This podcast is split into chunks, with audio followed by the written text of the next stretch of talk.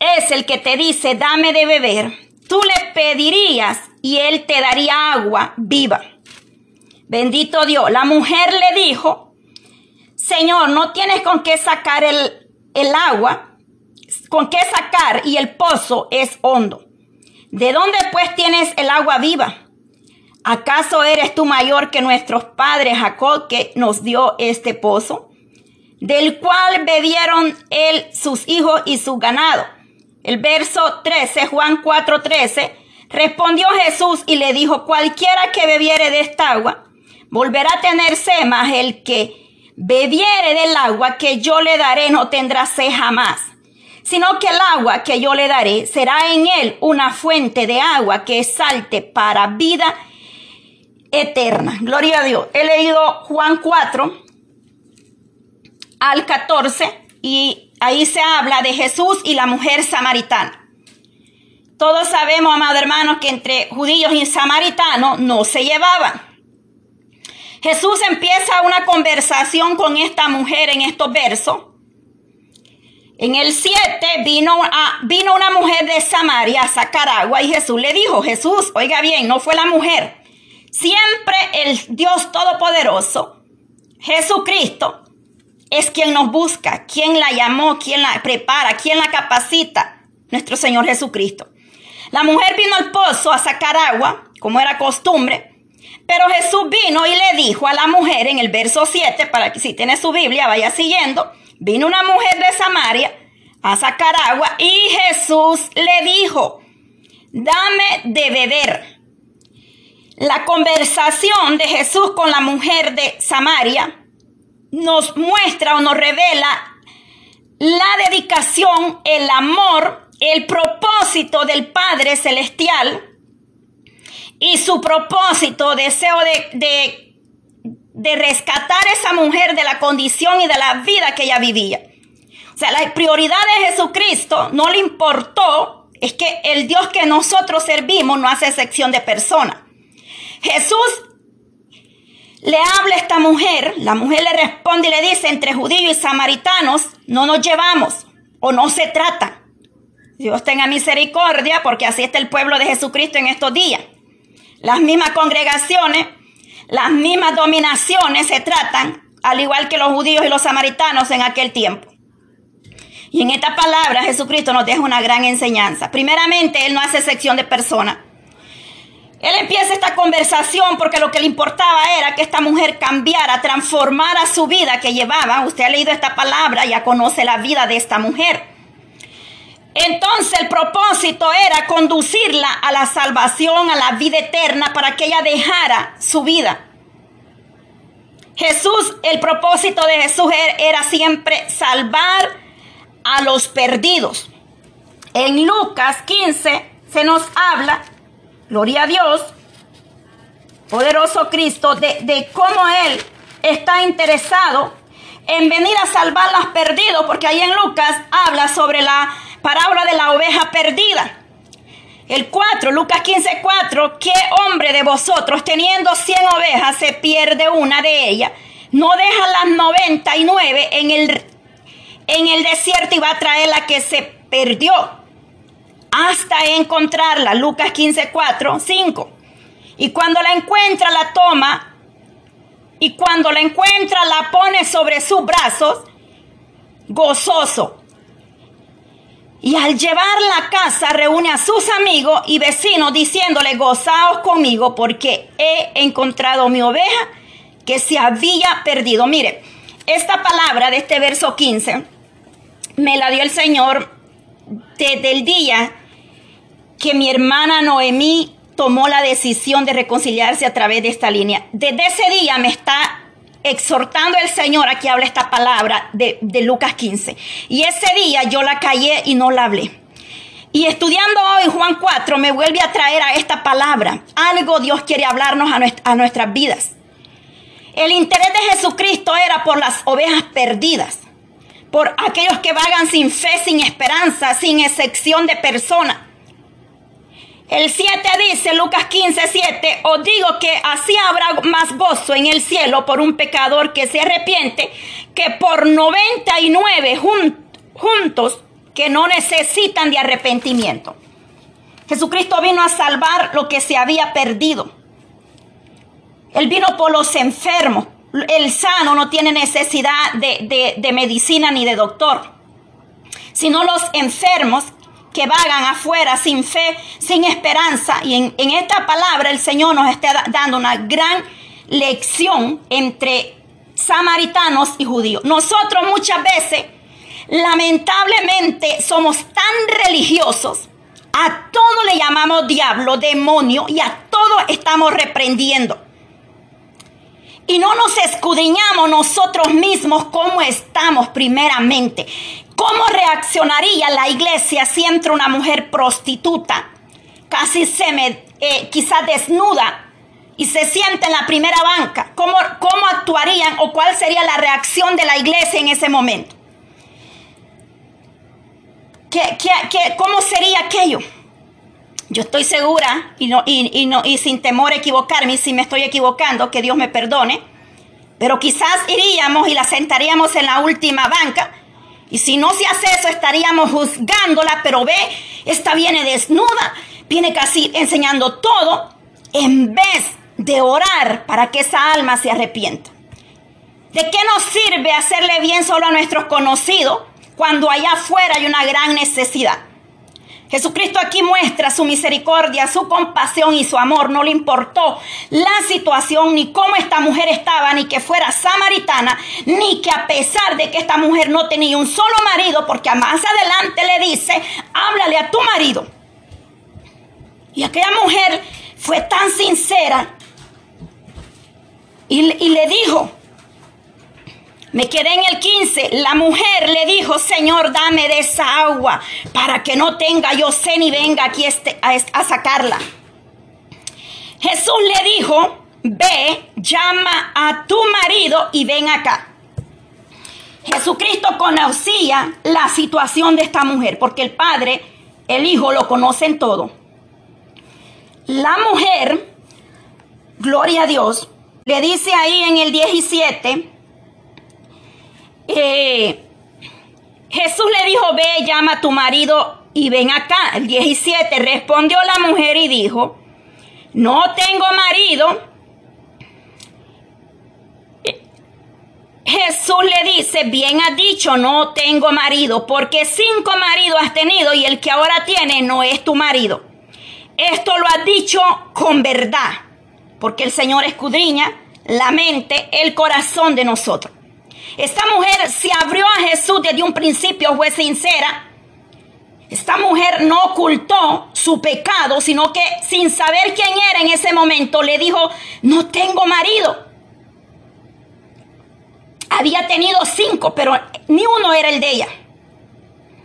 ¿Qué le agrada al Señor cuando nosotros somos sinceros delante de la presencia del Dios eterno? Nosotros nos pasamos señalando a todo el mundo, pero nunca levantamos ese dedo y nos señalamos a nosotros mismos, que es lo primero que debemos de hacer nosotros, escudriñarlos a nosotros mismos. Allá afuera las almas vagan heridas, sin fe, sin esperanza. Oramos por la prostituta, oramos por el borracho, oramos por el drogadicto, por los que están debajo de un puente, pero cuando vienen a la iglesia somos los primeros en señalarlo. Cuando vemos una mujer mal vestida, en vez de orar, le estamos criticando. Y en vez de exhortarle con edificación o con sabiduría, vamos en la carne, en la emoción, a exhortar a esa mujer en vez de antes de exhortarla, ir de rodilla, decirle, Señor, revélate a la vida de esta mujer para que ella cambie su forma de vestir, su forma de ser, su forma de andar, su forma de hablar. Nosotros nos convertimos en jueces señalando al, que va llegando a la iglesia nuevecito. Cuando, cuando ni nosotros que ya tenemos años hemos querido cambiar. Poderoso Cristo, gloria al Dios de Israel.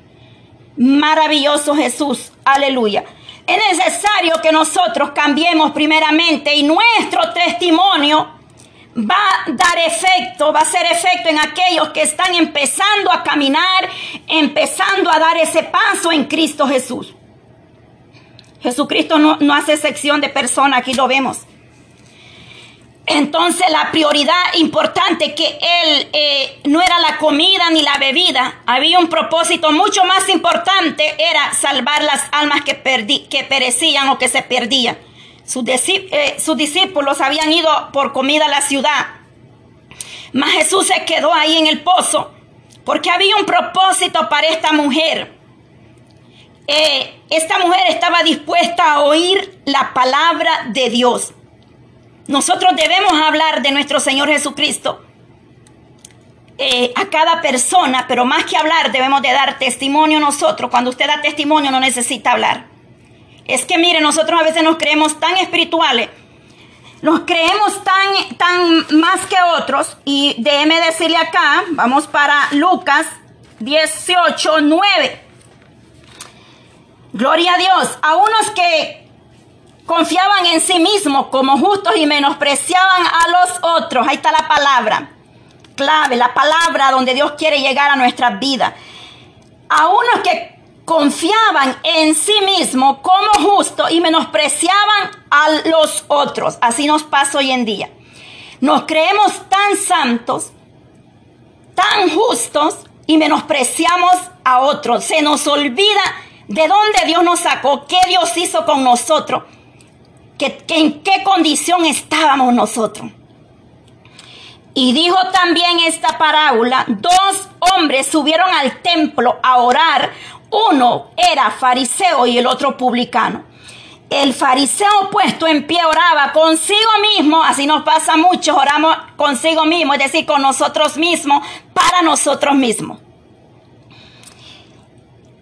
Eh, de esta manera, el fariseo puesto de pie oraba consigo mismo de esta manera, Dios te doy gracias porque soy como, porque no soy como los otros hombres.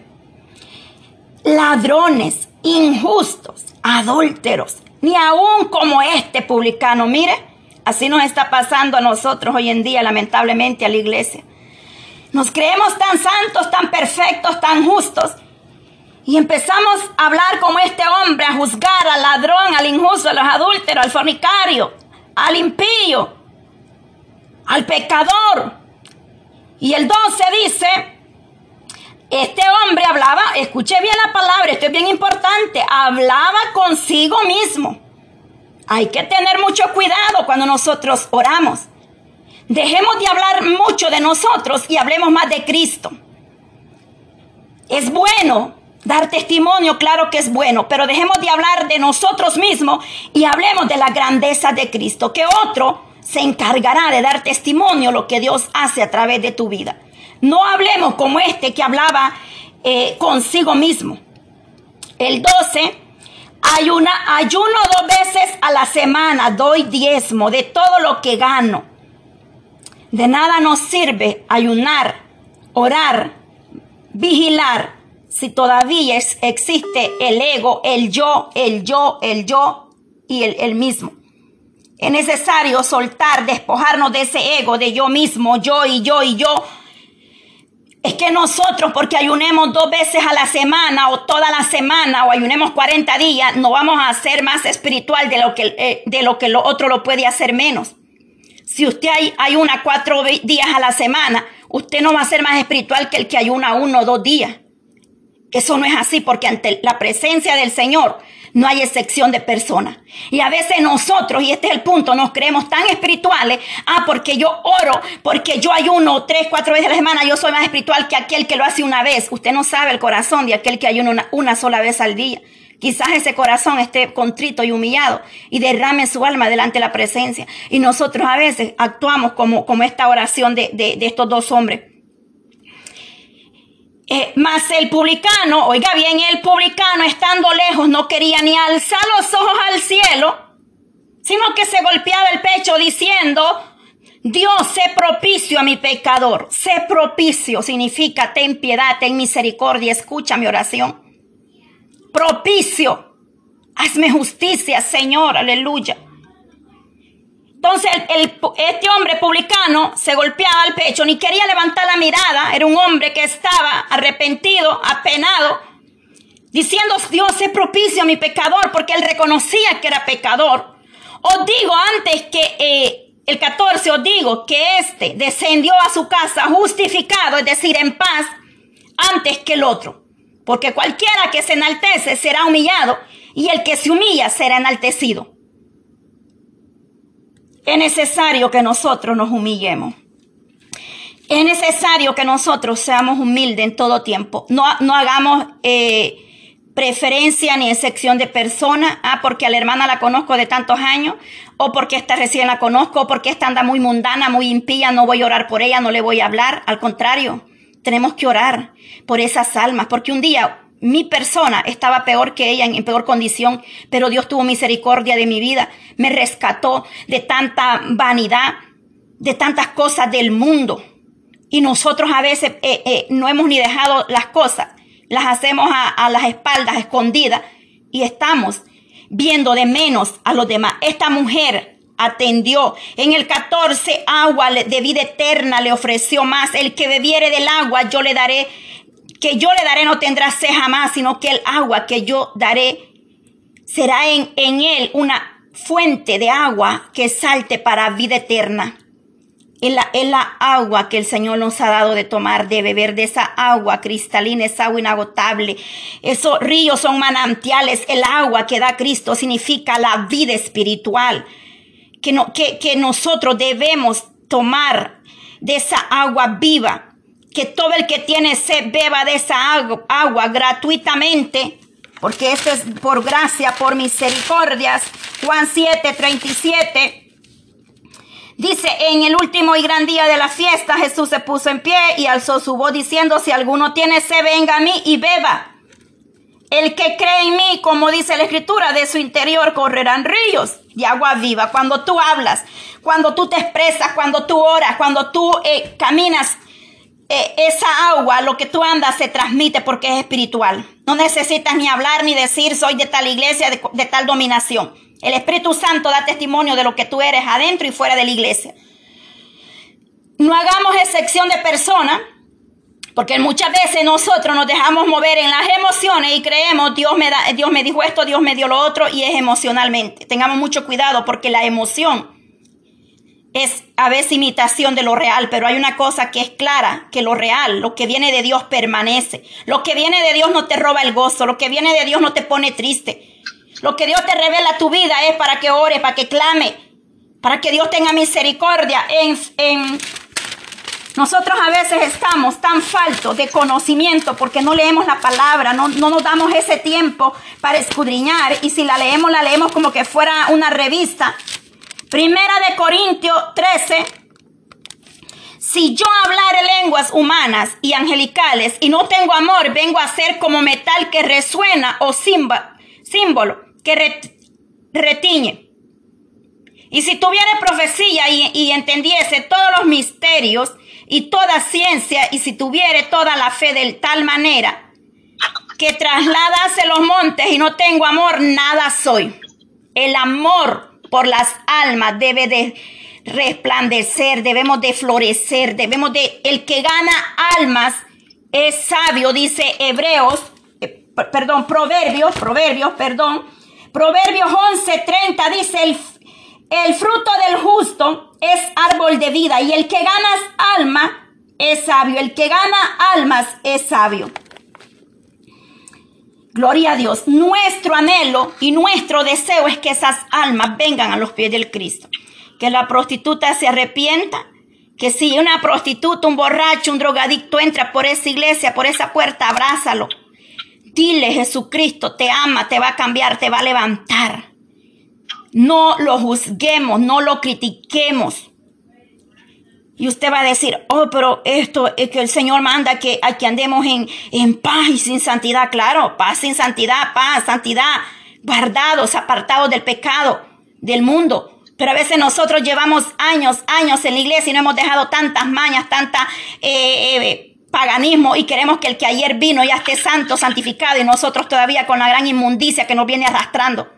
A todo le llamamos diablo, a todo le llamamos demonio. Tenemos a veces a nuestros hijos tan frustrados que cuando yo escucho jóvenes que se acercan a mí y me dicen, es que mi mamá me dijo que esto era satánico, que esto era lo otro, que lo otro y lo otro. Si es cierto, en este mundo todo se mueve a través de, de tinieblas. Es como un día, eh, eh, alguien, yo le digo a alguien, mira la, serie de televisión de niños animados y todo, los animalitos hablan, ¿dónde se ve que los animales hablan? Bueno, nada más lo único que, que, sé que habla es el, el, oro, que repite todo, pero hay que enseñarle. Entonces, eh, todo en este mundo se mueve bajo un mundo de tiniebla, pero no traumemos a nuestros hijos. No seamos tan religiosos, porque también eso se viene a convertir en, un, en una división familiar, porque unos están de acuerdo, otros no. Si usted ya conoció la verdad, el Señor Jesucristo va a ir revelándosela a su casa, pero usted ore, le clame a Dios, no se ponga a contender con el hombre. A veces el hombre viene cansado del trabajo, asoleado, y, y, llega uno a, estar en pleito, en contienda con el hombre, en vez de darle, qué sé yo, de cenar o, de darle un masaje, preguntarle qué te pasa, cómo te fue en el trabajo. Empezamos a decirle cosas al hombre, a, decirle diablo, Dios te reprenda, Satanás y todo eso. No somos sabios, no somos prudentes. Eh, el hombre cuando llega cansado lo que quiere es descansar, estar en paz, relajarse. Y a veces nosotros mismas, ese hombre se quiere levantar y nosotros mismas le somos piedra de tropiezo. Porque no oramos, no le clamamos al Señor con sabiduría. Hoy mismo me habló una hermanita, gloria a Dios, y por eso después me costó entrar a la línea otra vez. Y, esa hermana, mire cómo es Dios cuando Dios está en el asunto. E, esa hermana, justo estando en el clamor, empezando, eh, me la traía el Señor y me llama. Y me quedé impactada y por eso tomé la, la llamada. Soy muy poca de andar contestando llamadas cuando estoy en línea de oración. Pero contesté porque antes el Señor me había dado que le hablara y no lo hice. Y esa hermana me llamó justo en ese momento. Y le digo, hermana, no es casualidad ni coincidencia que, tú me llames. Me dice esa hermana, me gustaría unirme a, la oración de, de, ustedes, pero necesito organizarme con el horario. Porque me dice ella, no puedo descuidar a mis hijos ni al marido. Y le digo, totalmente de acuerdo. Porque se los he dicho siempre, no descuide a su marido, no descuide a sus hijos. Porque después culpan a la hermana Patti que la tiene aquí eh, toda la mañana, todo el día. Y a veces usted ni está aquí en línea a ver dónde anda o qué pasa haciendo o qué otras cosas, hablando por allá con qué sé yo. Y el hombre viene y culpa a la hermana Patti que la hermana Patti la tiene aquí. Entonces, ¿por qué? Porque no, no, no somos organizadas. Tenemos que organizar nuestro tiempo y nuestras cosas para que todo sea de bendición, para que este tiempo que nosotros estamos aquí sea de bendición, para que las oraciones que aquí elevamos por tu marido, por tus hijos, vayan dando fruto, vayamos viendo la obra de Dios en nuestra vida seamos misericordiosos. No señalemos solo por señalar. Usted no sabe la condición de aquella persona, eh, cómo está luchando aquella persona para levantarse. Y nosotros, la visión que el Señor me daba aquel día era mucho. Habían dos filas. Una para, para el infierno, otra para, para, para entrar al reino de los cielos. El camino angosto, el camino estrecho. Y lo del el camino estrecho muchas veces empujaban a otro. Otros se salían solos. Porque muchas veces en vez de ser de bendición somos piedra de tropiezo.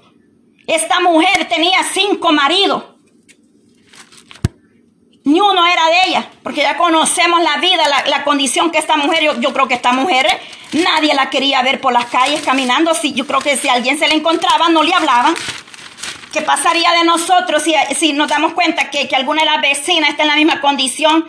Yo creo que no le vamos a hablar porque vamos a tener miedo que nos robe al marido. ¿Por qué? Porque como todavía estamos en la carne, nos movemos en emoción. Jesucristo viene donde esta mujer le ofreció del agua de la vida porque estaba interesado en que las almas fueran salvos sin importar la situación, la condición. De lo más vil, de lo más menospreciado de este mundo, escogió nuestro Padre para avergonzar a los más sabios y entendidos. Nos hace falta a nosotros madurar espiritualmente. Nos hace falta ser guiados más por el Espíritu Santo. Nos hace falta pedirle de verdad al Señor. No, no seamos como, como estos dos hombres que leímos aquí la palabra, el publicano y el fariseo. Dice que uno hablaba que Dios fuera propicio y tuviera misericordia de él mismo, porque este hombre reconocía que era, era pues eh, había cometido falta. El fariseo, el fariseo se creía muy justo. Una persona que se considera muy justa piensa que lo es eh, que lo que obtiene o lo que hace lo hace en su propia fuerza, en su esfuerzo. No es consciente de, la naturaleza pecaminosa. Hay personas que se creen tan justos que no están conscientes que estamos en un cuerpo humano, que por naturaleza somos, eh, estamos en un, en una naturaleza pecaminosa. Por en esta carne. Entonces que la necesidad es de nosotros orarle a Dios para que nos libre de toda artimaña, de todo plan del enemigo. Este, este fariseo se consideraba muy santo, muy, muy perfecto. Entonces, eh, al contrario, el, publicano, recaudador de impuestos, estaba profundamente consciente de su pecado. Este hombre reconocía, soy humano, peco, fallo, pero tú me levantas, tú puedes ser propicio a mi necesidad a mi debilidad, claro que la palabra dice sabiendo hacer lo bueno y no lo hacemos es pecado. Porque una cosa es que usted venga levantándose en este camino y otra cosa es que tenga 50, 60, 80 años y sigamos en el mismo pecado. Ya eso es maña. Ya eso es que no queremos estar eh, eh, buscando de Dios. Ya eso, ya eso es mm, ser inconstante. Pero Dios nos ayuda. Este hombre reconocía su culpa, su pecado y se arrepentía, se volvía a Dios eh, eh, eh, reconociendo el pecado y venía a Dios pidiéndole perdón, que tuviera misericordia de él. Estos son aquellos, los hijos de Dios que de verdad reconocen que fallamos con ver, con oír, con hablar.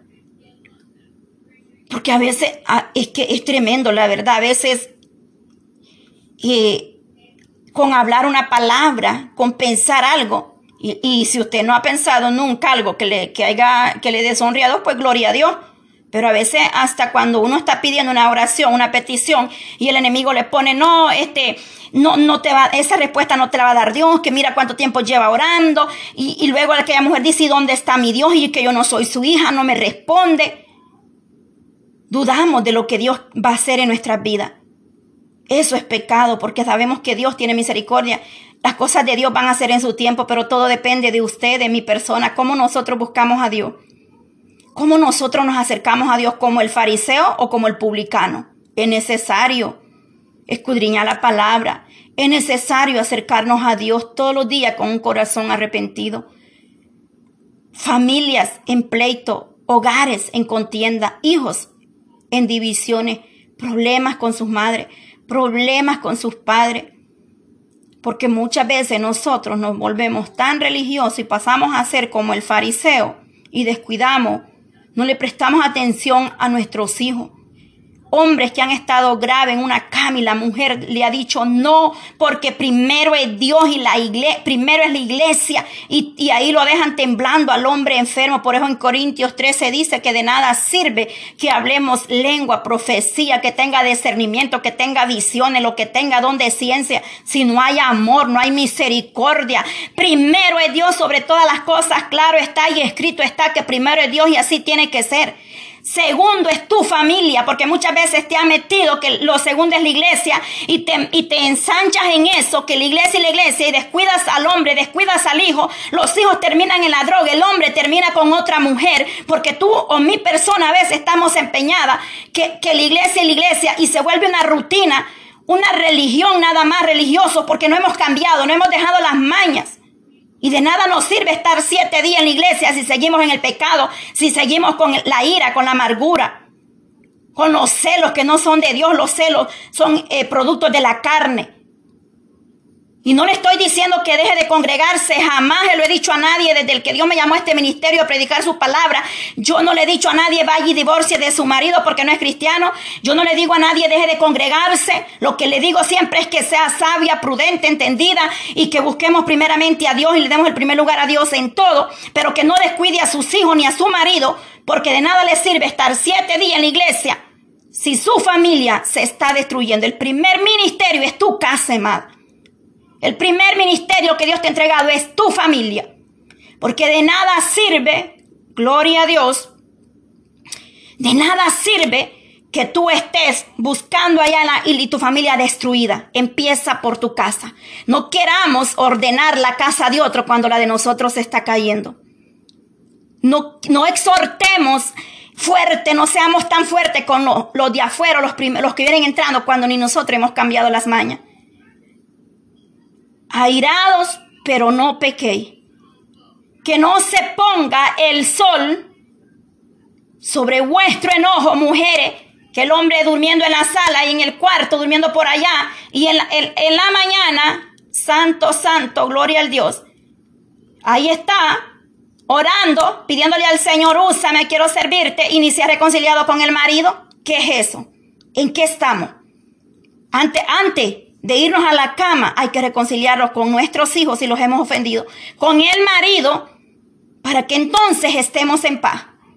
Porque a veces somos bien, bien duras. Ofendemos al hombre. El hombre viene cansado del trabajo y lo agarramos. Ah, porque el hombre no quiso ir a la iglesia hoy. Usted, usted si su marido no es cristiano, ore Órele, órele al Señor, que un día ese hombre va a venir a los pies de Cristo. La oración del justo puede mucho. Primero, Dios mío, cámbiame a mí, quítame la ira, quítame el celo, la amargura, lo que no viene de ti. Y entonces cuando tú empieces a dar fruto, amada hermana, Dios va a obrar en tu casa, en tu familia, en tus hijos, sin tú darte cuenta, cuando tú vengas a ver, Dios va a ir haciendo la obra, porque tus oraciones van a traer frutos espirituales. Yo no sé usted, pero esas oraciones de la una de la mañana, estas oraciones que hemos estado haciendo, yo estoy viendo los frutos, yo estoy viendo resultados y eso me gusta. ¿Por qué? Porque estoy dándome cuenta que Dios está escuchando, Dios está viendo nuestro esfuerzo, Dios está viendo la necesidad, pero tenemos que ser sabias y entendidas.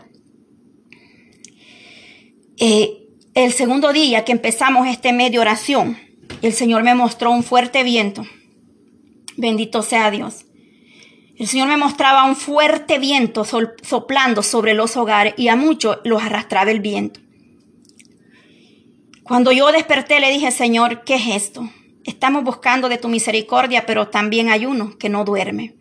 El Señor me dijo a través de estos días, para la gloria del Señor, y lo, doy testimonio porque cuando el Señor da es porque quiere hablar, muchos hombres se van a volver como el faraón, endurecido aquellos que no son cristianos y las mujeres cristianas se les van a oponer en este medio de oración.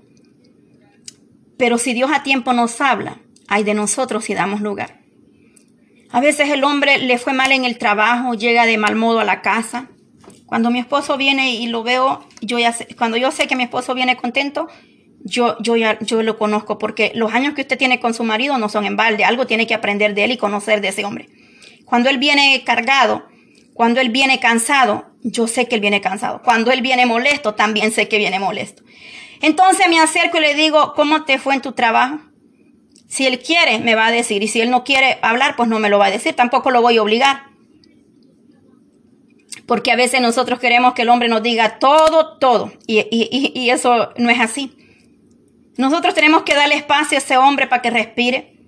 Si a él le gusta ir a pescar, bueno, a mi esposo le gusta eso, la pesca y yo cuando lo veo cansado y le digo, vete, relájate, vete con, tu hijo o vete solo. O llama a cualquier hermano y vete a pescar o vete solito. Porque necesitan un tiempo. Pero a veces nosotros abogamos al hombre, no le damos el tiempo. Queremos que, que, que, que, que todo, todo, andar ahí encima. Y eso tampoco, eso no es bueno porque al, al, igual que nosotros, hay días que ni nosotros mismas a veces por, por días, cosas de las mujeres, queremos eh, estar pegados ahí entonces, al igual hay que darle espacio a ese hombre. Muchos, esposos no se han convertido porque ven, no han visto el cambio en nosotros. Muchos hombres no se han convertido porque nosotros, en vez de volvernos con amor y misericordia, nos hemos vuelto religiosos. Y eso tenemos que cambiarlo. Nosotros no podemos ser como este fariseo y el, el publicano. Uno de ellos fue, fue justificado. El otro, eh, el otro se creía muy justo y en realidad hablaba consigo mismo porque Dios no escucha la oración.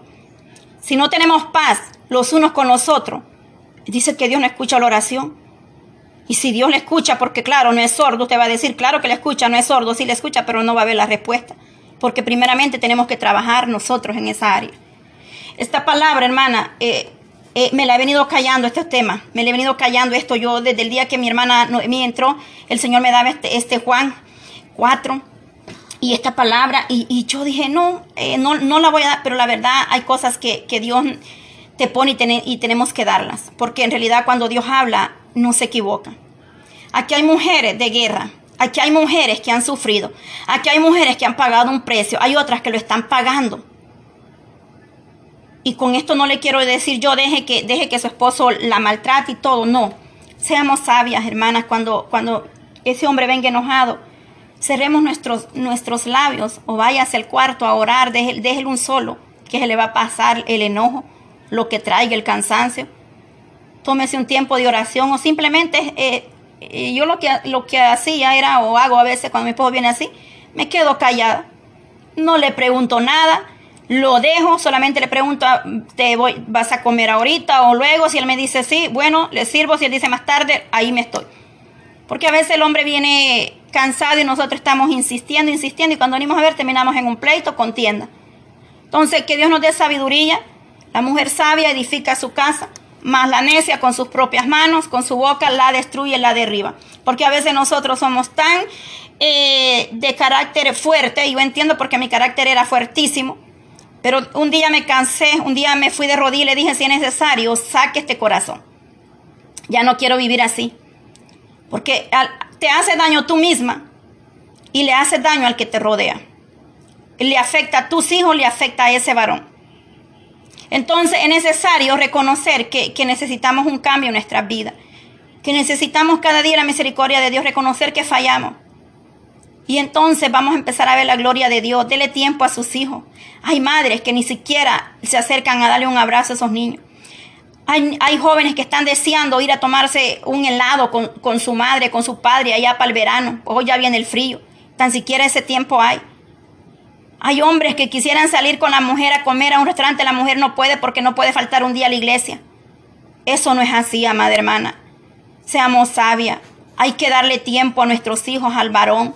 Un día que no vaya a la iglesia no va a pasar nada porque usted en su corazón, cuando usted le sirve a Dios donde quiera que vaya, usted va a dar testimonio de que hay un Dios de poder y de misericordia. No descuidemos la familia, no descuide a sus hijos, no descuide a ese varón, sígale creyendo a Dios que Él va a obrar en la vida de ese hombre.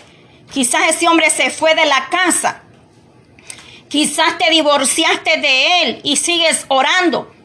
Dios lo puede traer transformado, cambiado, como un nuevo hombre, una nueva mujer. Y doy testimonio de eso. He visto parejas divorciarse y se fueron, hermano, ore por mí para que Dios me dé una esposa. Y sí, se ha orado. Cuando el Señor le habla, tu esposa es esta, la misma con la que estabas casado. ¿Por qué? Porque nosotros damos a veces lugar al enemigo, abrimos puerta, le damos entrada. Antes, hace como seis meses, yo tuve una revelación y en todos los hogares, yo miré que estaba en una colonia y iba por hogar y hogar. Me llevaban hogar y hogar y en cada hogar había un hombre de vestiduras negras, todo encapuchado y, todo. Yo no le vi la cara, solo vi el hombre de negro en los hogares. Y oí una voz que me dijo, ¿ves ese hombre? Y dije, sí, ese es un demonio en cada hogar que se ha metido a destruir. Y yo, y yo dije estas palabras, ¿cómo ese hombre entró a ese hogar si las puertas y las ventanas están cerradas? Y la voz me dijo, porque abrieron un portillo y fue suficiente para que entrara ese demonio al hogar con las hermanas. Algunas les he comentado eso ya a tiempo.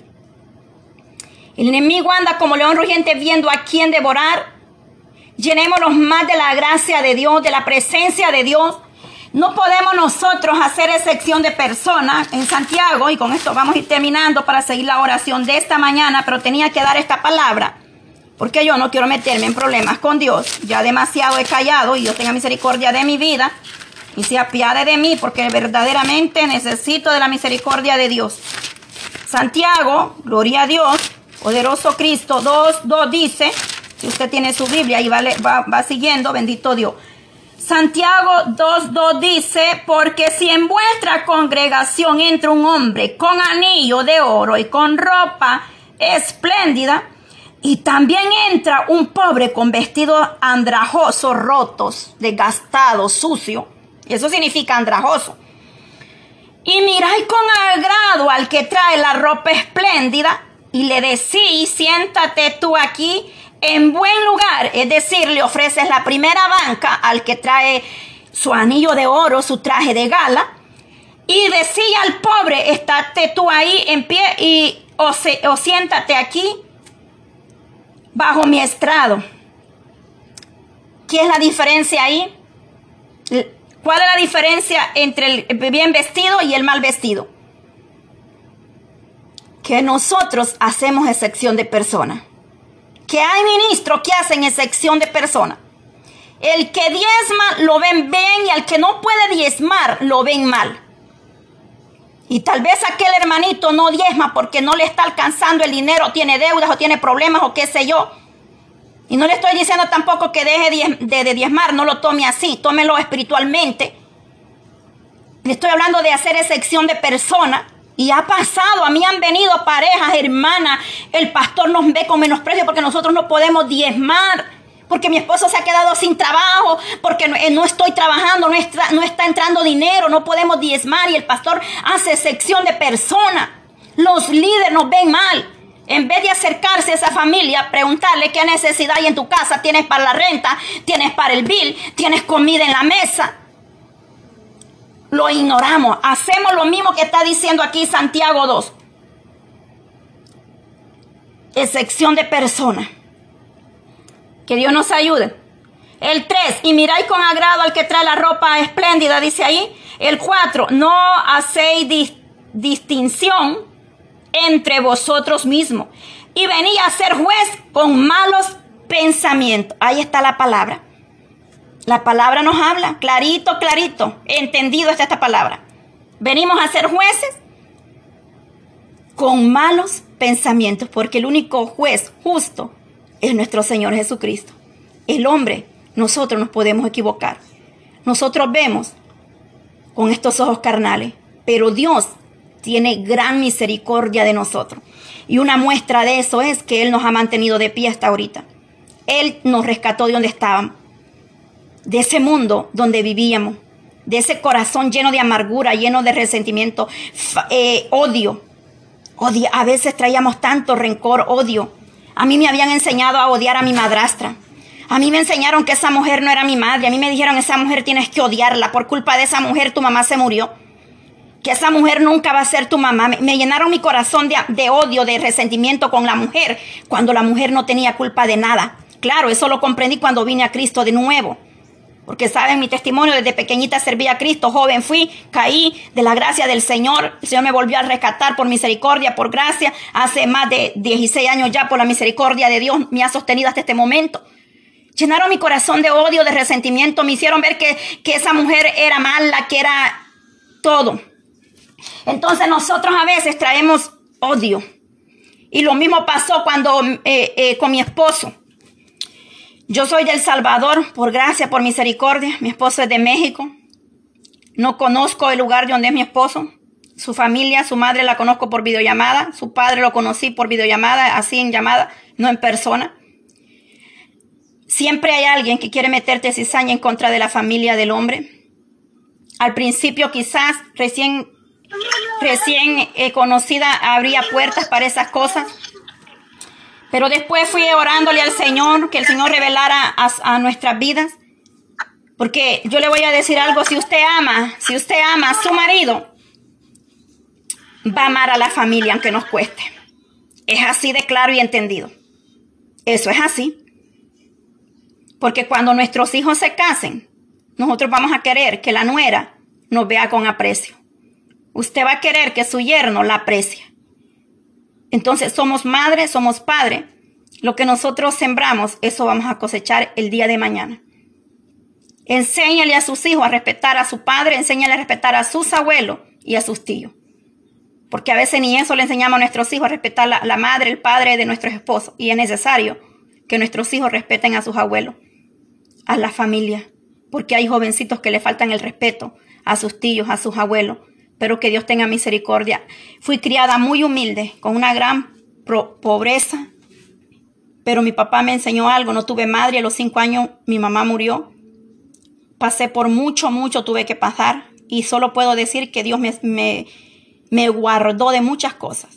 Pero mi padre, hasta el día de hoy, no tengo ni una queja de ese hombre. Pobre, humildemente, pero me enseñó a ser una buena hija, me dio una buena educación, me enseñó a respetar a los mayores, me enseñó muchas cosas y gracias a Dios por él. Nosotros tenemos que dar a nuestros hijos un buen consejo, un buen, un buen testimonio. Enseñarle a nuestros hijos a no hacer excepción de personas, porque es triste cuando nosotros como padres, mire, eh, yo, yo he vivido mucho y he pasado mucho y es una pena a veces. A veces hay familias o hay hogares que hacen escogido los amigos. Y usted va a decir, ¿cómo es posible? Hasta la misma palabra nos dice que aún en la iglesia a veces tenemos excepción de personas. Yo conozco familias que si, si tú tienes dinero, vas a ser mi amigo. Si tú no tienes nada que darme, no me interesa tu amistad. Eso es hacer excepción de personas. Las personas son importantes por lo que son, no por lo que, no por lo que tengan ni lo que puedan dar. Pero lamentablemente he visto personas que así dicen, ah, si no tiene nada, ¿para qué va a ser mi amiga? Ah, es que aquel sí tiene, cuando yo necesito me da y cualquier cosa me la da. Eso no es así.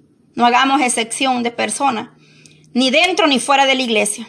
Seamos humildes. Oremos por los que van empezando, amadas hermanas, seamos considerados. Seamos considerados, porque un día nosotros llegamos igual. Yo cuando llegué a reconciliarme, llegué en pantalones. Usted se imagina si ese pastor me hubiera dicho, no, no voy a orar por ti porque traes el pantalón, vete a quitártelo. Hay que ser consciente, oremos, hablemosle sabiamente a las personas. Es cierto, hay aquí hermanas que por obligación en el trabajo tienen que andar a veces como andan, pero en su corazón ellas saben y conocen que están, están haciéndolo por el trabajo. Y no es que estoy alcahueteando, no, no, que Dios les revele lo que en realidad Dios quiere hablarnos en este mensaje de esta mañana. Porque a veces eh, nosotros no entendemos muchas cosas. Exhortemos con sabiduría de lo alto, hablemos sabiamente y sobre todo, hermana, estos versos que el Señor me daba, no hagamos excepción de personas. Cualquiera que sea el ministerio que Dios te ha dado, úsalo conforme a su voluntad. Trabaja en el área que Dios te puso a trabajar. Yo no me puedo poner de salmista o de adoradora ya si ese no es mi llamado. Mi llamado fue claro, a hablar mi palabra, a predicar la palabra me llamó el Señor. Yo no, yo no quería, yo no quería predicar la palabra, le soy honesta. Yo quería cantar, yo quería que Dios me diera una voz muy hermosa porque quería estar en el coro. Pero Dios me dijo, predica mi palabra. Y si tú un día, si tú me eres fiel, un día yo te daré lo que tú has deseado. Y, y a veces no entendemos y decimos, ¿cómo? ¿Y por qué Dios no me lo ha dado? Quizás en la boda del Cordero es donde nosotros le vamos a adorar, porque Él me dijo, con voz angelical me vas a adorar. Y eso será cuando estemos en las bodas del Cordero. Me costó entender, porque a veces nosotros no entendemos lo que Dios nos habla. Y ese es el problema. A veces nosotros eh, hablamos y hablamos y no nos pausamos para oír la voz de Dios. En tus oraciones, adora a Dios, clama por tus peticiones, clama por los demás, pero en tus oraciones haz una pausa. Dile, Señor, yo necesito que tú me hables. Yo necesito que tú me guíes. Señor, tengo esta duda. Señor, pasa esto en mí. ¿Esto es mi carne o es tu espíritu? Por favor, confírmamelo. Háblamelo, revélamelo. Páusate. Porque Dios está hablando por todos lados y la humanidad no escucha a Dios. La humanidad quiere solamente que Dios le resuelva el problema y Dios te está diciendo, vuélvete a mí de todo corazón. Vuélvete a mí con un corazón contrito y humillado y entonces vas a ver la gloria de Dios. Pero nosotros no estamos oyendo que Dios nos dice eso. El Señor te está diciendo, deja el mundo y la inmundicia y vuélvete a mí. A ti mismo te lo está hablando el Señor y no queremos oír. El Señor te está diciendo, búscame. Más, más. Y no queremos. Nosotros estamos para orar los unos por los otros. Nos unimos a tu petición. Pero depende de tu entrega, de tu sometimiento para que tú veas la gloria de Dios en tu vida. Porque todo depende de lo que tú le des a Dios cada día. Cada día nosotros tenemos que darle a Dios el tiempo de adorarle, de exaltarle, de buscarle en oración. Porque a veces no oramos ni para levantarnos ni para dormirnos. Y Dios tenga misericordia y nos ayude. Bendito sea el Dios de Israel por esta palabra. Esta palabra el Señor nos viene hablando, me viene hablando a mi vida. Seamos más humildes no hagamos excepción entre personas, no hagamos el bien solamente a los que conozco. Ah, es que porque esos son mis amigos. Ah, es que porque yo conozco a ese, por ese sí voy a orar, por el otro no. Tenemos que orar porque una oración no se le niega a nadie. Una oración es como un vaso de agua, no se le niega a nadie. Pero a veces somos eh, egoístas. A veces eh, los dejamos mover en la carne, en la emoción. Hay que examinarnos y hay que pedirle a Dios que nos, que nos cambie, que nos transforme día con día, porque solo Él lo puede hacer. Gloria a Dios por esta palabra que el Señor nos ha dado. Es una bendición poder